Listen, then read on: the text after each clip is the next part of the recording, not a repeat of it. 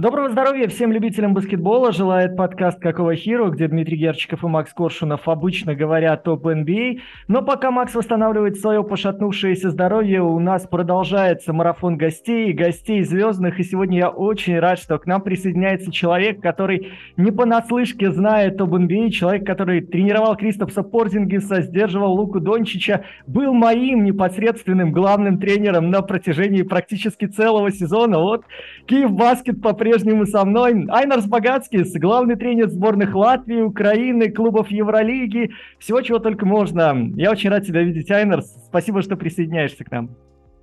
Добрый вечер, тоже рад, тоже рад.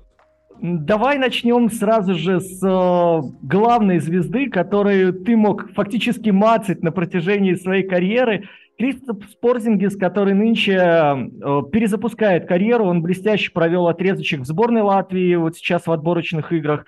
И я так понимаю, что собирается э, полностью свои стереотипы, вот, вернее, те стереотипы, которые сформированы вокруг него, разрушать. Что ты можешь сказать о нем, как об игроке NBA? А? Почему вот вокруг него все время, знаешь, такие ходят э, слухи, мысли, фразы о том, что вот он вроде единорог, но немножко хромоватый. И что, чего ему не хватает, чтобы стать таким системообразующим баскетболистом, которым он является в сборной Латвии? А, я думаю, там есть только одно, одна причина, почему, по-моему, Кристопс еще далеко не раскрыл все свои способности. И я сейчас сравниваю с тем, как он начал играть в NBA, как он играл, например, в 2017 году в сборной, как он играет сейчас, как он играл прошлый, позапрошлый сезон NBA. Там есть только одна причина – это Знаете, если учесть э, специфику тела, движений, и, и, э, потому как Кристоф, стиль игры какой у него, да, он своим э, огромным ростом, он э, играет как маленький игрок. И поверьте, это нетипичный какой-то центровой, это другие движения, другие нагрузки на суставы. Все, все, все совсем другое. И почему там умники, как называют, которые там комментируют, которые хотят, говорят или NBA, или где-то Европе, или где-то еще. Э, только-только это, э, это травма, да. И мне очень было интересно посмотреть, как Кристоф Шас играл за сборную, потому что мне вообще интересно смотреть сейчас в чемпионате Европы э, этих предыдущих окнах World Cup, когда какие-то игроки NBA прямом смысле звезды, э, как они играют э, в команде, европейской команде, какой баскетбол играет, какое внимание они требуют. И знаете, я э, в прямом смысле я в восторге от качества игры Кристопса. Здесь не идет речь о том, что он делал на площадке, как он там э, забивал. Э, я о том, какое внимание он э, э, требует на поле. Он знает, как играть с мячом он э, знает, что сделать с мячом такой или такой ситуации, такой или такой позиции, близ, близи кольца, от кольца. Одновременно он не требует такое, что, знаете, есть такое, э, такие игроки, которые э, с мячом он что-то делает, обоснованно, необоснованно, при малейшей возможности швыряет по кольцу и говорит, ну что, типа, ну я же здесь, потому что должен бросать. А э, он, игра, он, он, Кристопс умеет играть и без мяча. Он может постоять одновременно, он требует все время внимания. И от него э, только отойдешь, потеряешь, там, все-таки баскетбол это 5 на 5 одновременная игра. Где-то будет такая экстра страховка от него, он сразу эту ситуацию использует, учитывая свое понимание игры, э, как, ну, как чтение игры. Прочитает ситуацию и просто использует. Да, и как я называю, он играет сейчас как зрелый игрок. Это уже второй половине, когда его в прошлом году поменяли Wizards. Это уже было видно. По-моему, э, все-таки Даллас ну, не совсем его команда. Это да, ты на отношения очень... с Дончичем намекаешь? Нет, я не говорю отношения с Дончичем. Дончич классный, но там, ну, там супер игрок, там не идет так, но все равно между игроками, особенно звездными игроками, должна быть эта синергия. Я это называю, что ты должен иногда и умерить свое эго и дать поиграть другому, дать поиграть команде. Конечно, NBA это очень так, как называется, так, ну так жестко поставлено. Если в команде есть звезда, вторая есть звезда, третья, и есть потом остальные, то они потом делают, только собирают то, что осталось после этих двоих или троих. Э, и между этими звездами должна быть синергия. Э, как я говорю, где-то надо свое эго чуть-чуть может быть, ты сегодня вообще не сбросишь ни разу, или ну, бросишь да, меньше, как чем обычно, но команде идет, идет твоему звездному напарнику или кому-то еще, знаете. А есть такие игроки, которые умеют так играть. Посмотрите, все равно это мне очень нравится вот с годами, как, как это нащупали Warriors. Они с Дурансом, с Дюрантом играли тогда, играли так, как играли. А кому идет игра, на этого играет. Остальные подождут, да, и потом уже другие берут. Но одновременно все знают свое место, это не зря, если это поговорка, но никто не тянет это дело в свою сторону. Это самое главное понять. Это вообще командном спорте самое главное понять. Ну вот смотри, я получается, как... пример чемпионата Европы, на котором ты сейчас руководил сборной Украины, да, вот очень много баскетболистов из NBA приехало, и в целом ряде э, в целом ряде национальных команд вот эти звезды NBA, они продолжали играть в эту американскую, да, модель, и в итоге фактически никто из них и не преуспел. А, Наверное, да. И знаете, где-то так ожидалось. Но посмотрите, что сейчас все игроки NBA, которые звездные игроки NBA, которые сейчас уехали назад в NBA, что они говорят, что здесь играть намного труднее Европе играть. Все-таки я считаю, этот баскетбол более такой командный, более, более умный, поставленный, особенно по защите. А, раньше это Дончич говорил, когда он уже первый, второй год провел в NBA, он говорил, что NBA играть нелегко. И, конечно, я думаю, Дончичу играть везде легко, да. И, но вот насчет э, вот этих ну, э, стилей игры, посмотрите, ни Дончича, ни, э, ни Яниса, э, ни Йокич, он не изменился. Мне очень интересно было посмотреть, как будет Йокич там смотреться команде. Все-таки он играет с другим MVP, лучшим игроком, условно, э, Евролиги, да. Э, как Янис будет вокруг его только игроки Евролиги, чемпионы Евролиги, да. И, конечно, все игроки знают, кто есть кто на поле, это сразу видно, они отдают это, э, ну, главному. Но как-то стиль игры, вы видите, ну, э, для европейского баскетбола, конечно, если сыграть еще один турнир, еще больше время провести вместе, я думаю, они такие, скажем так, ошибки, как бы сейчас, ни Греция, ни, э, ни Сербия, не Словения, они бы сейчас не совершили, они бы сделали выбор. Да, но все равно им казалось, ой, если мы уже приехали такие-то все, э, ну вот, Напичканные звездами, да? Э, Европе никто не боится Америки. Никто не боится Америки. И, и против физической силы всегда есть другая физическая сила, плюс разные, разные схемы, тактика. И так, ну, что дает, что Янис забьет 30 своих. Ну, конечно. Вопрос, что сделают другие. Конечно, Йокич свое сделает, почти близко будет трипл-дабл. Опять, что сделают другие? Опять в защите. А все знают, как играет в защите Дончич, как смотрится Йокич в защите, да, а, и, и так далее, и так далее, и так далее, да. И потому и есть, я всегда говорил, что одной защитой, одним нападением ты никогда не выиграешь, всегда должен быть баланс. Если нападение, окей, тебе идет опять одним игроком, один забьет 30, ну и что?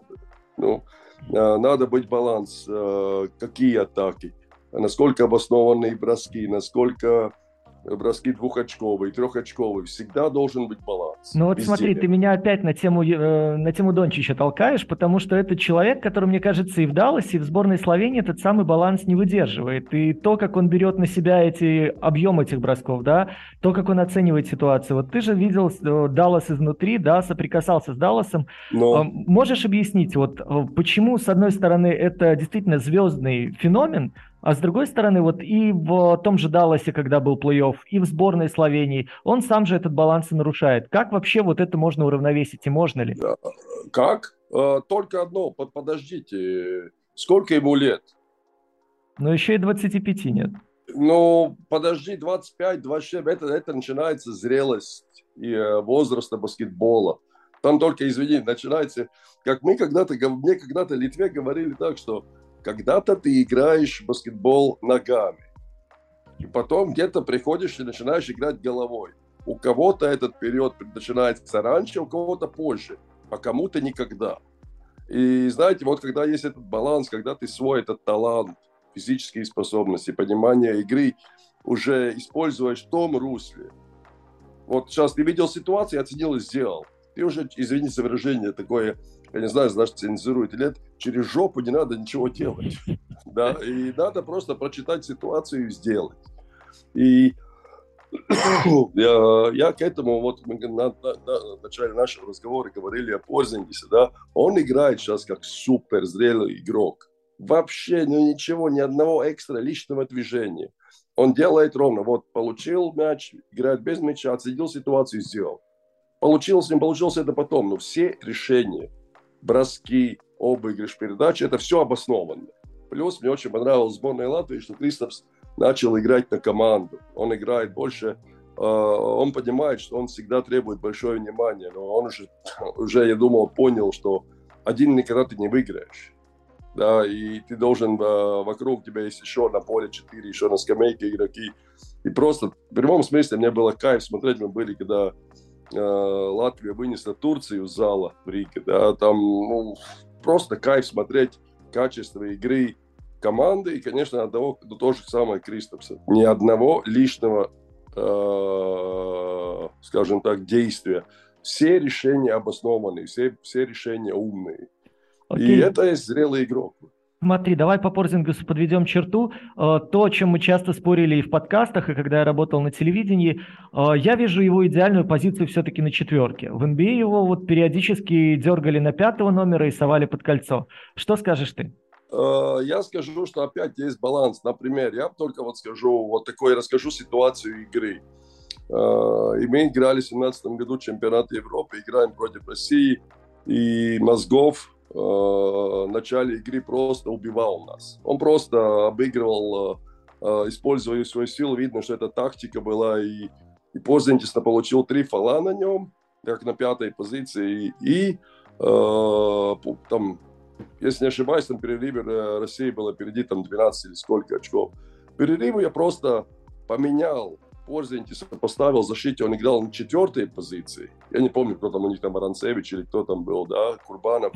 А нападение и такой чистой защите пятой позицию закрыл, э, закрыл Шмидц. Да, типа намного меньше. И получился парадокс. Это было так, что Порзентис нападение играл как пятый, его держал Мозгов. Э, Россия не среагировала на это. И о защите мы играли, о защите Шмидц играл, о защите Порзенец играл как, как 4. И нападениями получили, растянули площадку, а защите мы ничего не проиграли. А мы получили только преимущество. Да? И получалось так, что суммы мы там играли уверенно эту игру потом, там, за больше там, 10 очков. Да? И его можно использовать и так, Э, или на позиции 4 или 5. Опять, как требует игра, как требует ситуация, потому что он, как я уже говорил, он настолько уникальный, учитывая еще талант броска, да, как пятой позиции.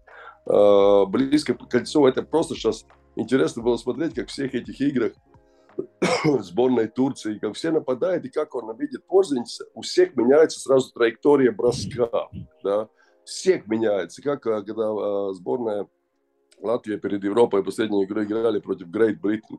То же самое. Как близко кольца, да, там обыграли кто-то, увидели Кристопса, и все сразу меняется. Просто потому, что он по кольцом просто огромный. Да, сейчас. Опять, это как исходит из тактики, то, что надо, но э, опять, надо быть балансу, исходя из ситуации, конкретной игры, конкретной ситуации. Я надеюсь, что Уэс Ансельд услышит наш подкаст и скорректирует свои действия на следующий сезон. Расскажи, что ты говорил своим баскетболистам, когда играл против Дончича? Где у него слабые места и вообще как э, его нейтрализовать, кроме как вот этим каким-то ментальным да, моментом, когда он начинает спорить с судьями, психовать, ругаться и сам себя хоронит? Ну, вы знаете, против него такого одного рецепта, как играть, нет. Когда ты готовишься играм, ты смотришь, как другие команды, как другие тренера играют это опять, э, я играл против него Евролига, когда он в мадридском Реале был. Э, опять одного рецепта нет. Мне, мы уже говорили, сейчас коснулся такого эго. Мне очень нравился все время, даже в этом чемпионате, хоть и Словения проиграла, этот эго команды Словении. Они знали, кто есть король на поле, кто действует, всем, кто дирижирует парадом, и все остальные ждали ситуации. Дончич э, созидал ситуации, делал, плюс сам забивал.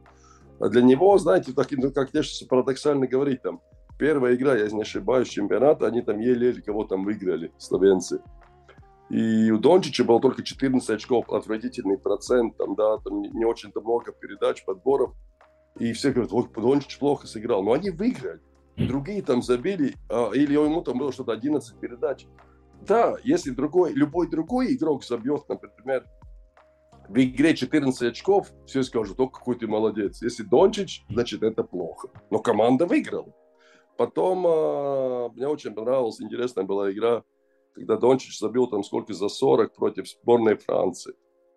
И там ты никогда, знаете, очень часто есть игроков, ты им говоришь, подними руки, доработай до конца, не надейся, что промажет. И там сборная Франции, центровые, они играли так называемый switching defense, э, менялись на Дончича, руки подняты, и они прыгают во время броска, он все попал он все попал. И ты не можешь упрекнуть, что команда ну, не хотела там защищаться, что небрежно защищалась или типа не доработали до конца. Там было все. Там классика баскетбола доработали, играли агрессивно, жестко. Он все попал. За 40. И они выиграли, да. То, что им, как у них там получалось в конце, я думаю, где-то все равно да, сработал фактор, ну, не оценили Польшу. Не оценили mm-hmm. Польшу. Сто процентов, да. Плюс игроки Польши, они были в прямом смысле на подъеме, они играли жестко. Э, и как раз, когда надо было, выстрелили оба, оба лидера, Панитка и Слоутер, плюс, э, ну, Панитка сыграл как бог вообще, но не зря, и он сейчас находится в Пантрайксе, да, после той игры сразу.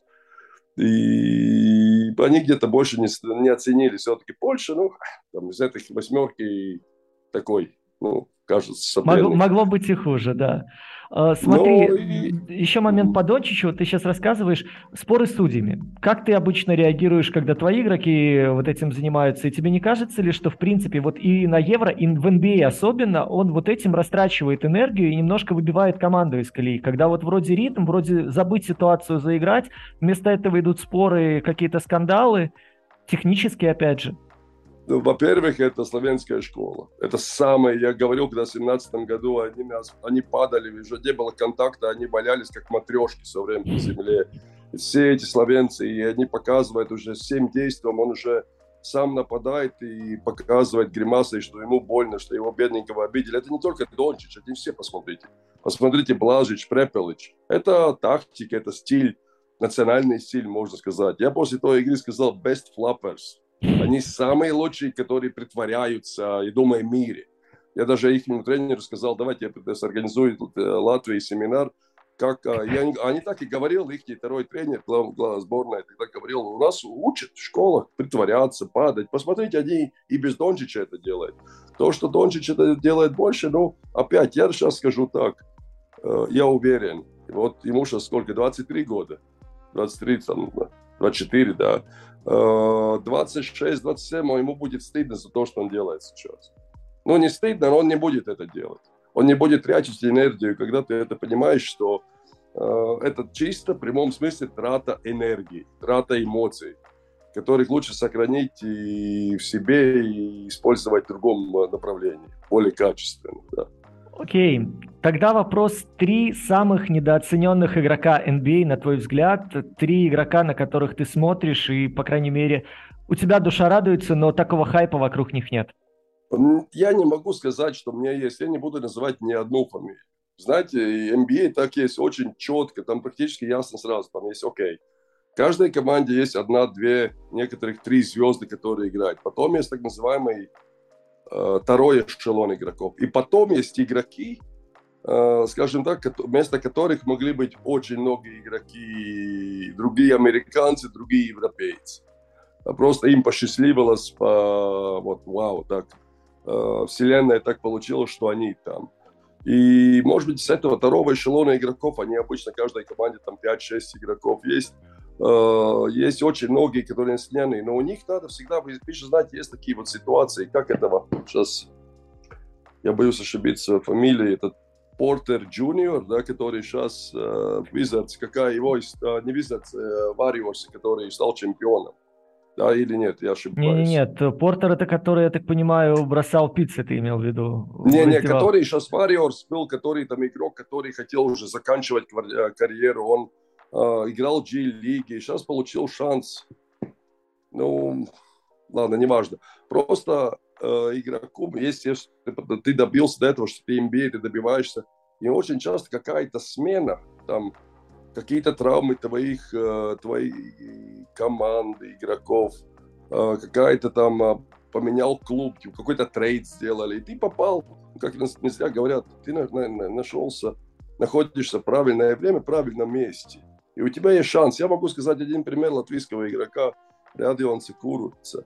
Он попал в NBA и там ну, казался нам, да, молодой, там не будет много минут, но что-то там череда травм, он получил очень много для первогодника э, игровое время и супер использовал. Потом, когда вернулись все остальные, он потерял свои минуты, потерял где-то это время, это, которое было перед этим. И если у игрока нет игрового времени, ты можешь быть супер талантлив, но у тебя нет игрового времени, тебе э, тренер не доверяет или есть там такая установка, если играют другие игроки, все, ничего не будет. Я не, не хочу говорить там вот по фамилиям, кто-то оцененный, кто-то неоцененный. В каждой команде есть очень часто такой игрок, да, там все видят, Дурант забивает очки, там э, каждой команде кто-то там есть эти звезды, которые что делают, но очень много есть игроки, которые делают другую работу, другой объем работы, без которого, может быть, этого Кари, у Ирвинга не были бы этих бросков, этих ситуаций. Хорошо, тогда расскажи о тренерах. Тренеры, которые наиболее тебе симпатичны в плане идей, в плане философии, в плане тактики, и тренеры, у которых можно подчеркнуть, и вот которых ты сейчас видишь передовыми в NBA. Может, даже не из-за результата, а именно вот из-за идеи, из-за философии.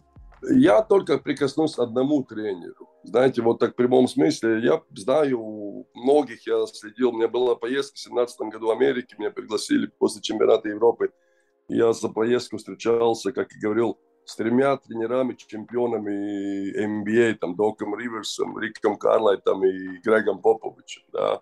А, у каждого есть свой стиль, но мне очень нравилось в свое время, когда тренером работал, просто работал, сейчас он не работает, это Брэд Стивенс. Да, mm-hmm. мне очень нравилось, интересно, мне опять мне нравится, как, как тренер ладит звездами, потому что игрок, звездный игрок, это Э, это особенные такие люди, э, ну, они знают свою цену, они понимают, как не зря же говорят, что NBA – это лига игроков, да, и ты должен знать, как строить отношения с игроками, одновременно не терять свое достоинство. И это непростой процесс. Плюс использовать их таланты, заставить этих звезд играть в защите.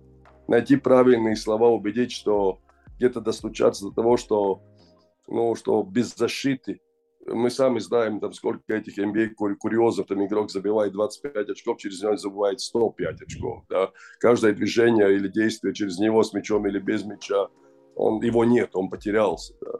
И мне очень нравилось, как вот это все, сейчас я упомянул, как э, в работе, в процессе, там э, в этом если можно сказать, процессе управлял Брэд Стивенс. Видно, что он управляет ситуацией. То, что я хотел бы отметить. Как ты Остальные думаешь, тренера, что... мне нравится, конечно, опять там каждого тренера есть свое. Я был много на тренировках, вот у этих тренеров, которых еще упомянул. Я э, в 2011 году, когда Даллас стал чемпионом, я жил в Далласе почти три месяца, и и я знаю много этих ситуаций, много как работает тренера, как действует. Мне довольно много интересного такой инсайд информации есть, да. У каждого тренера есть свое, да, и э, я бы не хотел сказать, что вот тот есть такой, Окей. тот есть такой. Тогда инсайт о Брэде Стивенсе. Чего мы о нем не знаем? Что увидел ты и что, что было вау? Вот просто что... Не, я говорю, я слышу, я, я смотрю только за играми. Как он управляет этим всем? Он же молодой тренер знаем сразу, он, как он пришел в NBA, да, и видно, что он есть, там, а, там это есть авторитет для игроков, хоть он молодой. Да, как мы знаем, а, очень часто говорят, что авторитет надо, можно заработать, вот когда ты там, у тебя плюс-минус 100 лет, и ты там руководишь командой, вот тогда есть авторитет. Да. Нифига так нет. А, Тогда скажи, чего не хватает сейчас европейским тренерам? Потому что смотри, Скариола выигрывает абсолютно все, что только можно на Евробаскетах, на чемпионатах мира. Он остается ассистентом. Это Ремесина, который обладает здесь колоссальным авторитетом, выиграл все, что можно, работал со сборными, он ассистент. Абрадовича один раз позвали там на какие-то собеседования в Детройт. Э, большие классные люди, которые здесь э, игроков NBA а фактически формируют, да, вот Пабло Лас, который фактически Дончича слепил, остается вообще вне обоймы. В чем здесь, на твой взгляд, причина? Это Америка. У них свой рынок, и они, да, поверьте, туда, чтобы достучаться, вы, вы не, а, что ты не упомянул Дэвида Блата, который работал главным тренером. Он все-таки европейский продукт тренерский. Я, я, я его с ним познакомился, когда я играл, когда он был ассистентом Макаби, потом стал главным тренером. Я у него работал, мне посчастливилось поработать. И очень интересная такая это философия, ну, как развитие игры, тренировок э, и, ну, всего, да, у каждого есть свое. Но Дэвид да, работал там. Правда, недолго, да, но он там работал. И э, я больше склоняюсь к тому, что, э, например, многих тренеров европейских. Э, ну, просто американцы закрывают свой рынок, с одной стороны. А с другой стороны, вот если ты уже добился чего-то здесь, в Европе, э, если сейчас поедешь туда, Америке, тебе надо что начинать. Я не хочу говорить, что сначала, с самого низу, опять, чтобы подниматься. Но в каждом клубе, например, как, как сейчас принято говорить, каждая организация есть свои критерии, как там может э, э, попасть европейский тренер. Там нету проблем, очень много есть команд, как называется, friendly, international friendly. Да? Mm-hmm. Они приглашают тренеров, там, там оплачивают, ты можешь там сидеть, смотреть, э, э, но работать, как говорят, responsibilities нет. Э, потому что, например, у нас есть свои тренера, они там начинают там с G-лиги, там второй ассистент, и потом в течение там двух-трех лет поднимается, и потом их стараются развивать дальше уже двигать, да, что просто так тренеры Европы, вот даже с погонами, как я говорю, туда прыгнуть практически никаких вариантов. Это только единицы могут быть. На, и суперконтакты, и все, все держится на личных контактах, все держится на каком-то э, да, вот мы увидели вот сейчас в Европе, вот там тот тренер, может быть, засветился. Ну и что они скажут, у нас в Америке есть 100 таких. Ну, на твой взгляд, тактически э, европейские тренеры могут э, что-то привнести? Я не могу сказать, что там изменит НБА, но, по крайней мере, подтолкнет в какую-то новую сторону, в какую-то неизведанную область. Сто процентов. Сто процентов. Э, это здесь больше речь идет о каких-то нюансах, мелочах. Так, ну, скажем так, э, акцентах на игру. Все-таки Европе баскетбол более такой, ну, я не хочу сказать там качественный. Там вообще без вопросов в Америке играют лучшие игроки, э, более физически одаренные. Э, но более такой, я скажу, такой простой. Например, там всем ясно, там никто, включая звезд, не поймет, если здесь Европе могу сказать, ты сейчас типа главная звезда, все, весь акцент на тебя, но ты не получаешь мяч ты там постой, там сделай там что-нибудь. Отвлекай их, да? Америке там такого вообще невозможно сказать. Да. Я главный, я должен бросать. Все. И исходя из таких вот таких мелочей, там где-то сделать какие-то там обманные действия, какой- какой-то акцент на игру. А Америке практически нету игры, как называется low post. Да, я не говорю там играть на больших, но вообще в посте практически никто не играет вся игра один на один, вся игра roll. Исходя из этого продолжение игры. Да. Э, я, я, я считаю, такие вот нюансы можно там где-то поменять. Хорошо, тогда объясни следующий момент. Вот мы говорим с тобой, что европейский баскетбол, я это поддерживаю, всегда в подкастах говорил умнее, содержательнее. Что происходит с игроками с постсоветского пространства? Вот на вскидку даже из твоего региона, да? Я не Стима, заходил, заходил, не зашел. Браздейкис из Литвы. Вроде как мог там немножко поболтаться, себя пытался Но даже Браздейкис потом... же американец, он же не литовец, ну, он американец. Да, да, ну окей, я имею в виду, что мы идем в, в тот регион. А, ну. Свят Михайлюк, с которым ты сейчас работал, вот в последний вагон скачил.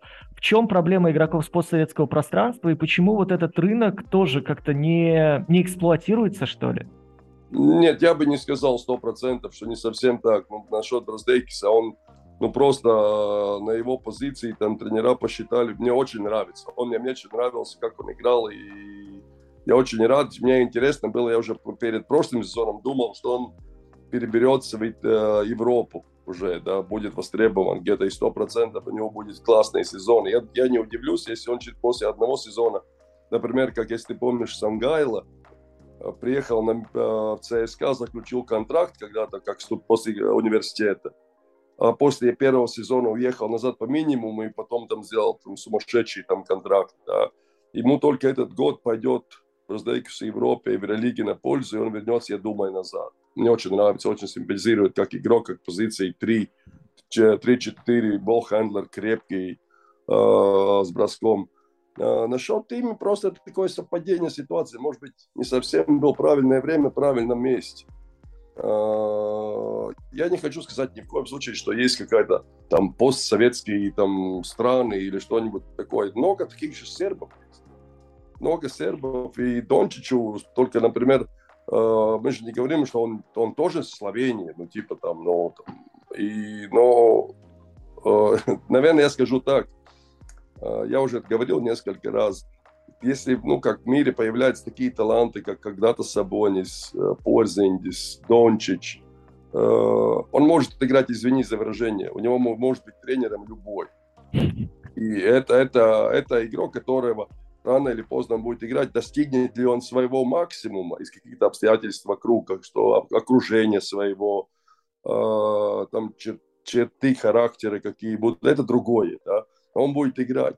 Но основных, основную массу игроков, как называют, 90 больше процентов, э, надо э, развивать.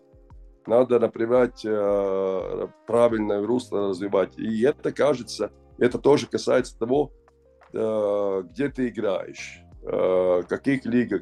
Очень часто есть молодые игроки, хотят вот сейчас сразу, ой, мне там предлагают вот туда-туда за типа за большие деньги. А может быть это будет твой самый последний большой контракт. Да, может потому, что там будет там, э, не по, команда не схожая твоему стилю, тренировочный процесс соу-соу, или тренеру ты не понравишься, или и так далее, и так далее, и так далее. Это очень всегда надо все очень так, так внимательно исследовать, что хорошо для молодого игрока. И плюс-минус вообще надо забывать где-то до 22-23 года э, денежный фактор. Главное играть чтобы тебя учили играть. Не зря мы говорим сейчас очень часто, ты смотришь игрока, и ну там типа там все есть, индивидуально развитый, и все. Но баскетбольное IQ, знаю, ну, если у игрока только понимание, я получил мяч, я сразу что-то делаю, швыряю, это просто обучение его, как его обучали.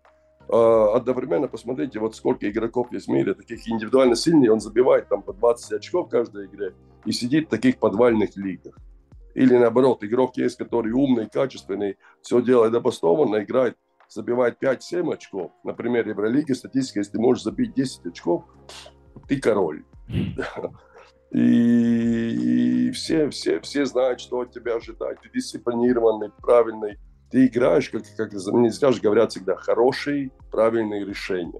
Ну, делать с мячом или без мяча. Все, если ты это можешь научиться, а это ты можешь научиться какое-то правильное время, там, начиная там 17, 22, 23 года. Ну, мы всегда, это так, как я называю, за все, что мы умеем в баскетболе и не умеем в баскетболе, мы можем сказать спасибо своим тренерам. Давай тогда следующий вопрос тебе задам, который назревал, как бы он очевидным был. А, мы говорили уже немножко о тактике. В чем ты видишь следующий виток вот тактических инноваций в NBA? Потому что вот в прошлом году мы много обсуждали, что вернулась в моду система с двумя большими, где четвертый мобильный двигается, помогает, страхует, пятый там под кольцом стережет. До этого вот была мания переводить всех на сверхлегкие пятерки, на пятерки, которые пуляют, и пятерки, которые бегают. Что будет дальше? А, ничего не будет. А, ничего не будет. Все равно, ну, ты начал сейчас вот тему, э, переходит двумя большими. Я бы не сказал, что сколько я смотрел, чтобы команде играли двумя большими. В лучшем случае был один. Э, многие играют, может быть, говорится так, играли большими, но выигрывал Golden State. Кто Golden State был основным пятым, да? Какого роста, каких габаритов? Но Кивон Луни выходил. Ну, и так что я не считаю, что есть какая-то мода, есть просто какие-то ситуации, когда вот если у тебя есть в твоем, э, скажем так, в твоем, а, твоей, твоей ротации есть два, ну, точно классных больших игрока, которые э, очень часто сейчас этих больших игроков используют только для защиты. Да, я не согласен. И, но чтобы использовать качественное нападение, учитывая, ты знаешь, что будет защита играть против тебя ты должен знать четко, что, как использовать этих двух больших одновременно на площадке. Там очень должно, вы знаете, если говорят, вот если у тебя есть как маленький большой, есть позиции 4 подвижные, которые может бросать, он растягивает поле, больше свободы для маленьких есть, то с большими это не совсем работает. И если ты даешь какой-то условно, как я называю, свободу слишком много игрокам, да, то там будет э, но не разбериха, не будет так называемого спейсинга, не будет пространства, и, может быть, там нападение будет буксовать. И я, мне сейчас интересно будет, э, как будет играть Миннесота, да, все-таки там два таких классных игрока, Гобер и Таунс, да, все равно, я думаю, Таунс, они, конечно, и будет довольно много времени, думаю, плюс-минус 20 минут они будут проводить вместе на поле. И вот как это время они будут проводить. Э, ну, что будет играть, я очень хорошо знаю главного тренера Криса Финча, мы вместе работали в Литве с ним. И очень интересно, какую тактику он выберет. А, какую тактику выберет, чтобы ну, использовать их качественно, продуктивно, самое главное. Но ты веришь то, что двух таких огромных баскетболистов можно одновременно в нынешней NBA а использовать для того, чтобы переламывать игры? Uh, да, да, да, мне самому нравилось, если вы помните, мы против сборной Испании играли, и очень больше, многое время на поле были вместе Пустовой и Скапинцы. Да, и мы из этого извлекли, мы доминировали под кольцом. Самое главное, видите, NBA все равно это, это не только, ладно, NBA, но вообще первый вид защиты это transition defense, ранняя защита. Если эти игроки успевают после неуспешного нападения, иногда даже после успешного вернуться назад, заставить соперника играть 5 на 5, у тебя 100% есть преимущество. 100%, потому что более габариты, эти игроки подвижные, и их так, не так просто обыграть. А, если с этим все в порядке, то ты можешь смело играть двумя большими. И, ну, я уже просто нападению я говорил, как их использовать. И я думаю, плюс учитывая то, как как э, выглядит Эдвардс, да, у них нападение, них будет очень такое солидное, очень, ну, думаю, я не хочу сказать, что один из фаворитов, там много фаворитов сейчас, да, но они очень, очень, очень хорошая команда будут. Ты упомянул Габера, опять же, на Евро в сборной Франции он был, ты видел его со всех сторон. А, твоя оценка вообще, насколько вот эта позиция защитного центрового, она отмирает или она будет востребована дальше? Потому что, с одной она стороны... Будет, она всегда будет востребована. Я считаю, всегда. Всегда будет востребована каждой команде. А, есть такой игрок, ты можешь с ним играть Э, разные виды защиты. Там не только одного, что вот, вот у меня есть центровой, с ним я могу играть, например, так называется низкий флэт, да, потому что смена он потеряется или не удержит, а степаут э, такой, такой агрессивный степаут он просто не может сыграть, да. А, такие игроки всегда будут в цене, всегда. А, чем тогда ты объяснишь феномен Кливленда, который вообще в прошлом сезоне с тремя большими начал играть и перевернул во многом на, на Востоке расклад, ситуацию. Этого не ожидал никто. И, в принципе, все же говорили, что это невозможно. И Марканина уместить вместе, да, и двух еще больших, которые вроде как совсем не связаны между собой. Ну, почему бы нет? Опять я говорил, если ты можешь с этим справиться защите, ты успеваешь защите за, за соперником, как команда, и, ну как, и каждый сам за своим игроком, тебе всегда нападение будет преимущество какое-то. Или на подборе, или где-то близи кольца. Да? Так что это только, может, может быть, может быть, они из без, из без, э, иногда есть так, поверьте, что ты планируешь что-то, каких-то игроков, как использовать. И потом тебе, например, э, какой-то позиции игрок получает травму, у тебя получается по ротации дисбаланс. И ты просто перемещаешь какого-то игрока например, там игрока, который играл четвертый, пятый, на третью позицию. И ты видишь, шоу неплохо смотрится. Может быть, у Кливленда была такая ситуация, и у них это сработало. Э, это Хорошо. во время процесса очень часто проявляется, показывается во время процесса. Давай тогда в обратную сторону рассмотрим ситуацию. То, что делает сейчас Торонто. Торонто подбирает пятерку, где практически нет людей там выше двух метров, да, ну чуть плюс-минус там эти разницы, где все должны меняться, все должны занимать те позиции на площадке, которые есть, и просто в них адаптироваться. Реально ли вообще к такому прийти, и вот эта уязвимость в габаритах, уязвимость в росте, реально ли ее компенсировать? Ну, там, там, ну, там только может быть один акцент. Э, трехочковые броски, быстрая игра, быстрый переход, э, такой называемый драйв-кик все время, и из этого извлекать преимущество. В защите я не вижу, что опять там проблемы, потому что все эти игроки, которые уже... Это вообще, ну как, посмотрите, NBA, сколько игроков, как я называю, там плюс-минус 2 метра, все атлетичные, они могут закрыть несколько позиций и нападение, и защите. Это есть универсальный баскетбол. Мне самому всегда нравилось так. Я всегда смотрел игроков, которые может закрыть там две позиции, плюс-минус. Это в идеальном случае. Не, в идеальном случае даже три позиции. Да, если игрок может... Я, мне было так, что я в России играл какие-то игры, мы выигрывали Химки, выигрывали ЦСКА, я ставил на первой позиции э, игрока, который за два метра. Э, например, Близнюк первый год, когда у меня играл, он тоже играл первого номера – Близнюк первый, Пустозвонов был второй, там не помню, кто третий, четвертый, пятый. Все огромные, все большие. Да, и это, это я не вижу проблемы, потому, ну это как, все огромные, все большие, но не слишком большие. Скажем, нет такого классического центрового. Почему бы нет? Почему бы нет? Ну да, мы Опять видели... свой стиль. Это, э, знаете, в NBA так интересно, мне всегда... Я начинаю где-то с 2010 года регулярно. Я был практически там каждый год летней лиги сколько там провел, э, когда решил там, э, как называемый брейк взять, э, там ездился по NBA, смотрел за ними, следил. И там всегда есть так, например, мне интересно, вот я не помню, какой год там приехал, все команды, все играли, и летние лиги, потом в сезоне все играют степ-аут защиту, агрессивный степ-аут. А после, во время сезона кто-то начал там что-то другое, там не помню какой там, а, это блу, ну, типа в сторону направлять. В следующий год все играют это это один э, э, сыграл, получилось, сразу все другие играют. Я считаю, ты не должен никого копировать, ты должен исходить из своего состава, э, из, из таланта своего состава и по защите, и по нападению играть то, что подходит этому составу, этой команде, а не тому, что у тебя было перед этим, или то, что играют другие. Мне очень нравилось в одном семинаре Мессины, когда он говорил, что очень важно для тренеров э, не копировать других, а э, смотреть, как называется, own identity. Да, ну что uh-huh. свое, свое, искать свое, несмотря на то, что творится вокруг. И я всегда придерживаюсь этого, и я, я считаю, что это так должно быть. И по защите, и по нападению. Ну вот ты говоришь про идентику, но давай говорить откровенно. В NBA все воруют. Все воруют друг у друга. Все воруют идеи. Не, почему NBA? Это все в мире. Это все в мире воруют.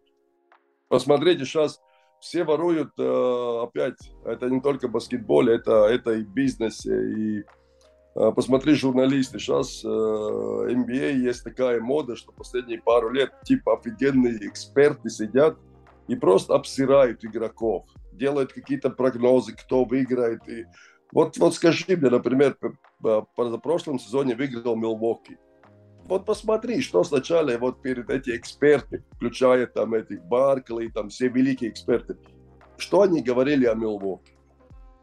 Или кто сказал, что Милвоки будут чемпионом? Ой, там уверенно, кто-то там был готов кушать там э, шапки и там еще, еще что-то. Но это я к тому, что вот пришла мода обсирать там э, грубом таком, показать, э, ну, валить на игроков, на команд, на тренеров, что они такие, такие, такие. И это переместило что же на Европу. Это сейчас такая мода. Ну. Сейчас у нас полная свобода, э, все могут говорить о чем хотят, и никто не отвечает за свои слова. Это самое такое то, что есть сейчас э, ну, мода. Везде. Э, есть, согласен, и сталкивался с этим в том числе в своей работе. Конечно. Насчет моды еще один момент, который хочу с тобой именно как с тренером проговорить. Команды, которые развиваются. Вот смотри, там команды типа Оклахомы, которые, да, которые сознательно сливают сезоны для того, чтобы потом получить кого-то там суперзвездного, типа как Сан-Антонио украл Данкана или все сейчас ждут Вимбаньяму, да. Э, как ты к этому относишься? И нет ли здесь э, такого, знаешь, ловки 22, что ты вроде как даешь игрокам развиваться, а по сути просто даешь им делать что угодно в надежде на то, что просто набьешь им цену. А реального какого-то прогресса при этом особо-то и нет. Ни у команды, ни вот у этих игроков. А, знаешь, и да, и нет. Все равно, учитывая вот такие, например, сливает сезон, а какой у них, какой у них еще вариант есть? Ну, чтобы зацепиться этой лиги. А, у них есть а, а, гарантированный, как гарантированный salary Они должны эти деньги истратить в любом случае они должны истратить где-то. А посмотри, сколько там, кого они взяли, там Габриэла Дека, да, там да, кого-то да, там да. еще, там а кого-то там еще, ну там, а, ну, покупают направо-налево, кого-то там дают контракт, потом после сезона уже отчисливают, да. Просто, ну, это опять, это такая тактика, они ищут, скажем так, свою дорогу, чтобы потом быть может быть, потом быть э, удачными, да, чтобы, может быть, посчастливиться пик, э, построить кого-то вокруг. Но не, не получится им такое, как у них когда-то было Оклахома, когда они получили Дюранта Вестбрука, и вокруг этих строилась команда, если не ошибаюсь, они же в финале были, да. Да. Но опять, э, ну, NBA опять, это тактика, это как, как генеральный менеджер, как спортивные там эти руководства, как они видят, как развивать команду. Если я сейчас не могу быть конкурентоспособной, вот, я не могу купить там Леброна или кого-то там что. Но мне надо искать опять свой чтобы быть удачным. И один из таких путей, ну, сливать сезон. Не один. По-моему, даже не один, да. Ну, я о том, что смотри, вот есть, э, допустим, Каннингем в Детройте, да, человек, который действительно видно, что обладает какими-то там навыками превращения в суперзвезду. При этом два года команда играет фактически без стиля, команда играет без какой-то, ну, даже системы. То же самое и в Оклахоме сейчас. Вот все говорят о Гилжес Александре, но согласись, что вот здесь пройдет условно год-два, и выбор плюс-минус таких игроков будет О нем на рынке. забудет. Вот, вот. Конечно.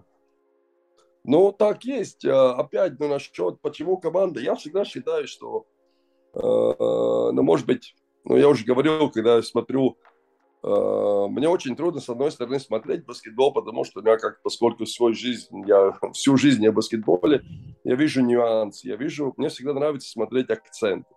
Э, как играет команда, тренер, э, какие акценты, на что ставится там, защите нападения. И в прямом смысле есть команды, это не только NBA, есть Европа, там тренер грозным выражением лица ходит, там а что-то орет, но видно, что команда играет, просто играет. И управления нету.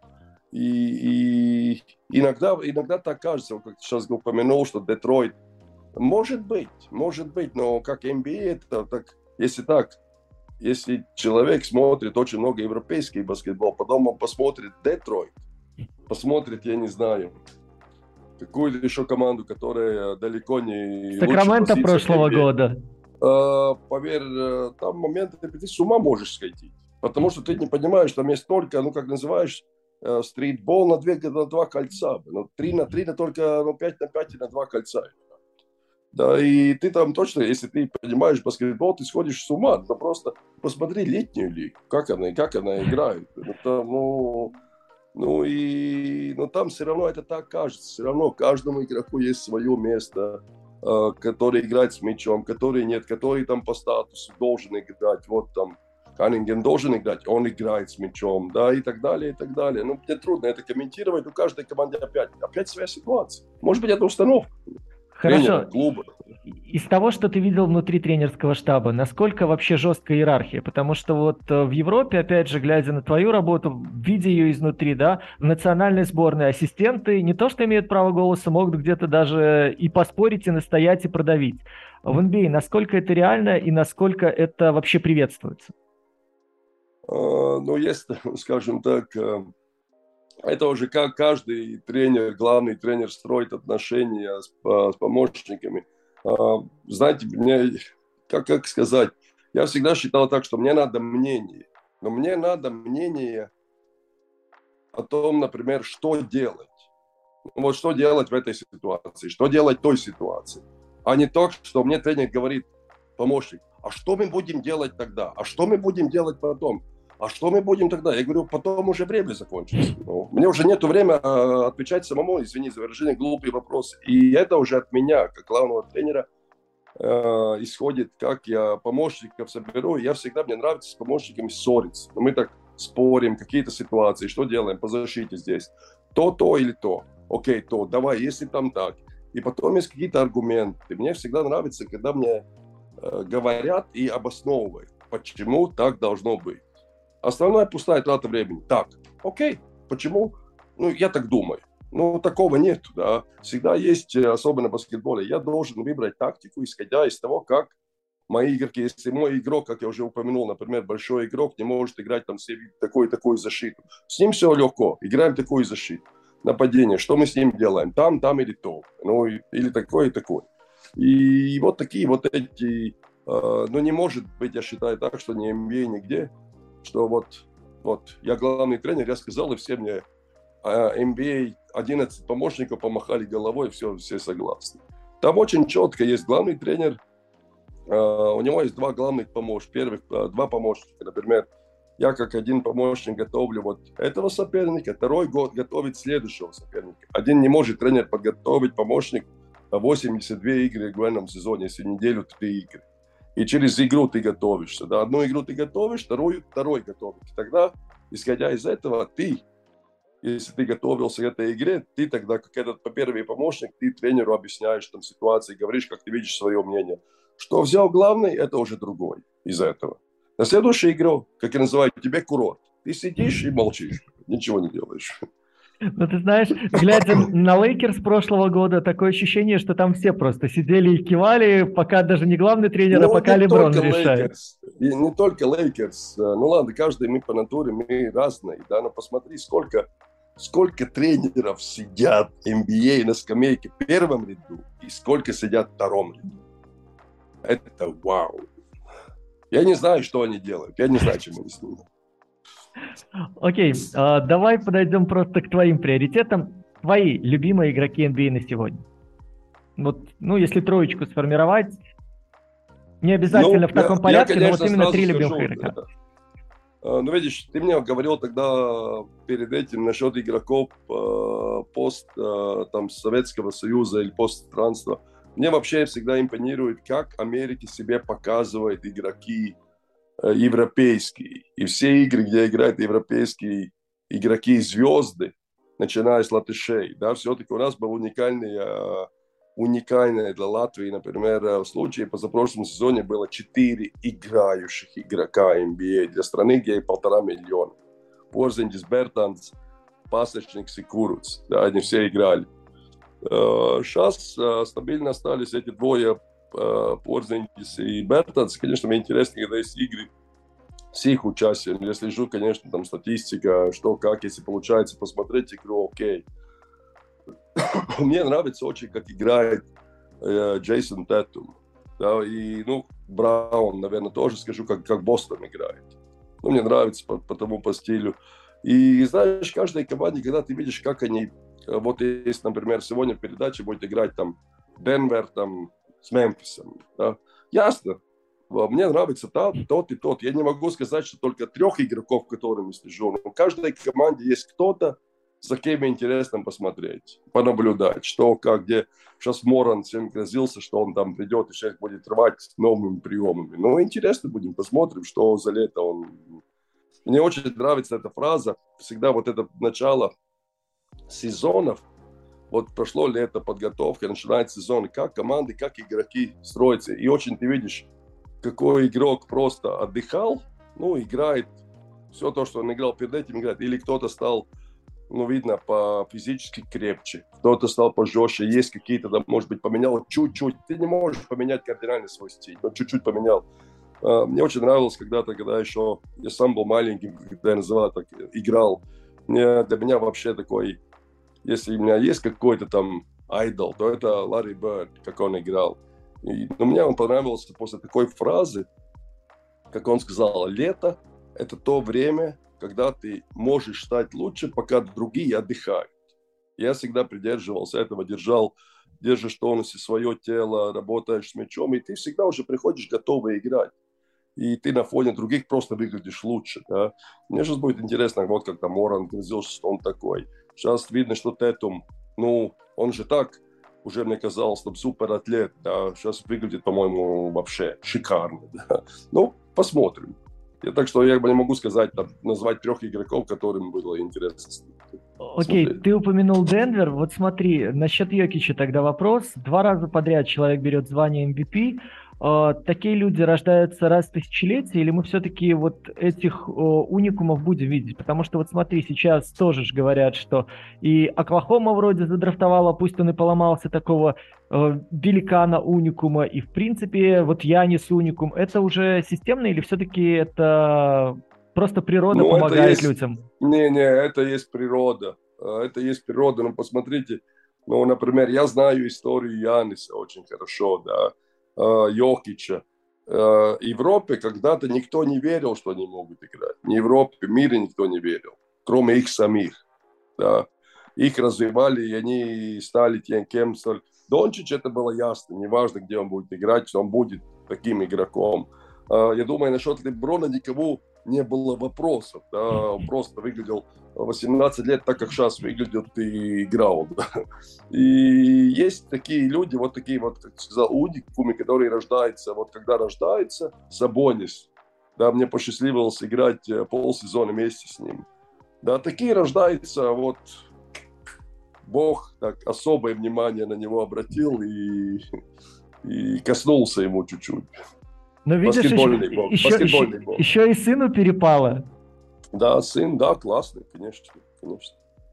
Uh, давай тогда подводить итог uh, на этот сезон. Твой прогноз. Кто станет чемпионом и какая команда хотя бы станет открытием? Мне почему-то сразу, если говоришь команда открытием, хоть уже в прошлом сезоне были, мне бы хотелось сказать Мемфис, наверное. А, а чемпионом точно не скажу. Ну, не буду из этих диванных экспертов, которые вот говорят, там уверены, что этот будет чемпион. Плюс-минус, я не знаю, 10 команд, которые а, могут э, замахнуться на все. Конечно, опять, наверное, один из фаворитов в любом случае это Golden State. Я думаю, последнее слово не сказал New Jersey Nets. Посмотрим, что там в головах игроков будет, да, как они там будут там Э, в себе сидеть или выйдут все-таки из пространства. Э, я бы хотел, может быть, сказать, не надо откинуть ни в коем случае Clippers. Да, все-таки, если Кабай вернулся, он здоровый, это совсем другая команда, и они уже так хорошо играли в прошлом сезоне. Да. Так что опять мы можем такую Бостон, э, ничего нету больнее, как проиграть в финале. Да и они придут злые в таком прямом смысле. Плюс они на год старше стали. И они уже команда какого калибра, такого потенциала э, чемпион. Да. Так что мы можем так говорить, ой-ой-ой, Лейкерс, не забываем, это такими игроками не попали в плей-офф в прошлом году. Фу. Так что с интересом будет, будет интересно, будем ждать. Ты вот обронил просто еще один маленькое ответвление, упомянув э, Бруклин. Смотри, игрок как Бен Симмон, да, человек, который здорово защищается, может защищаться на пяти позициях, но человек без броска и человек, которого убила пресса. Вот тот разговор, к которому мы возвращаемся, да, что журналисты, общественное мнение, аналитики э, вот этими постоянным давлением человека, ну, фактически поломали. Э, ты, как человек, игравший в прошлом, тренирующий сейчас, э, можно ли вернуться на уровень, хотя бы матча всех звезд. Я не говорю о суперзвездном, о франчайз-статусе после такого, что перенес Бен Симмонс. И можно ли как-то исправить вообще вот его как, как игрока? Э, не просто, но можно. Ну, с одной стороны, он же, если не ошибаюсь, далеко не старый игрок, да? Нет, нет, нет, ну, тоже, по-моему, 25 еще нет. Ну вот, и там в голове еще чуть-чуть кисель. Просто не читать, меньше этого бреда слушать то, что вокруг тебя. Конечно, это легко сказать. Да, там я понимаю, какой ажиотаж там идет, какое давление идет на игроков. И особенно, если такой sensitive, ну, ты очень чувствительно, ты это воспринимаешь. А, тебе, конечно, там вокруг тебя в скобочках друзья, 100, которые это тебе говорят, все, да. И, конечно, ты становишься, может быть, в какой-то момент таким, ну, подавленным. Не обращать внимания, но он, он знает, ну, как и всегда, игрока должно быть цель, стать лучше, показать, что я лучше, он, он, он должен думать, я лучше Леброна, лучше того, и играть, исходя с такой мысли, выходить на поле и играть. Плюс у него классные партнеры, да, которые компенсируют его недостаток его недостаток, э, может быть, этого арсенала, этого броска, да, у него есть рядом Ирвинг и Дюрант, come on, ну, и эта команда может быть ой-ой-ой, и он там, я думаю, он должен, если он с собой ну, справится с этим давлением, которое ты упомянул, они будут ну, очень-очень серьезный, э, серьезный такой кандидат на высокие места. Не хочу сказать чемпионство, но, наверное, чемпионство тоже. Ну смотри, а может ли тренер повлиять на то, что игрок просто боится бросать? Нет. Ну, я не, я не знаю, но э, это, это все отговорки. Это все отговорки. У, игрока, у каждого игрока есть спад. Э, тренер должен найти правильные слова, но не может быть так, что ну, как игрок не бросает. Ну, может быть, тогда лучше вообще, ну, игрок, поверьте, еще игрок вообще, исходя, э, игрок-то как порода, он не чувствует, что он где-то виновен, что-то неправильно сделал или скосячил, да. Всегда тренер лох. Это нормально, да. И ну, если тебе есть свободные броски и много свободных бросков, ты не бросаешь, ну, может быть, тогда заканчивай играть в баскетбол. Не Но... ищи оправдания, не ищи оправдания. Хорошо. Главный претендент на MVP. Человек, который в твоем понимании, вот, ну, из этой там тройки-десятки, тебе ближе. Я не говорю, что он выиграет, но вот именно тебе ближе по стилю. Или тебе да, ближе по трудоспособности. Мне очень нравится Тейтум. Окей, хорошо. И последний вопрос. А, идеальную пятерку спрашивать не буду, но давай охарактеризуем просто вот я тебе даю игрока буквально в двух-трех предложениях, в чем его уникальность, да? Джелл Эмбит.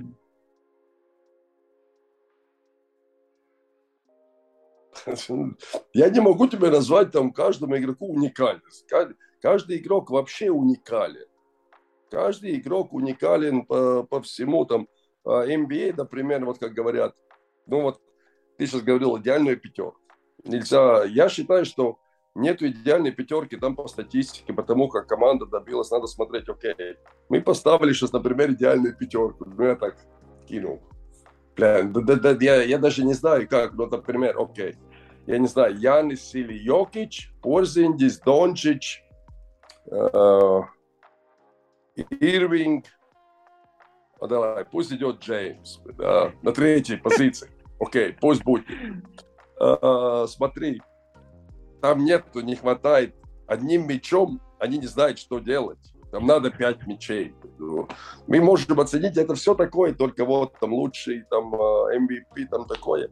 Чисто MVP будет тот, который команда выиграет которая команда выигрывает сезон, там есть MVP. Все.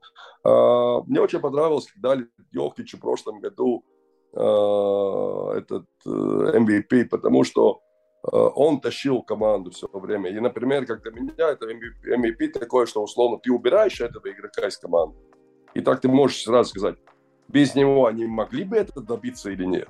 И не могли бы добиться, да. Других, ну, это такой условный вопрос, да. Так что ты меня сейчас будешь спрашивать одного игрока там лучшие качества. Ну, не могу сказать. Ну, не могу. Хорошо, тогда вопрос последний. Э, относительно игроков в возрасте.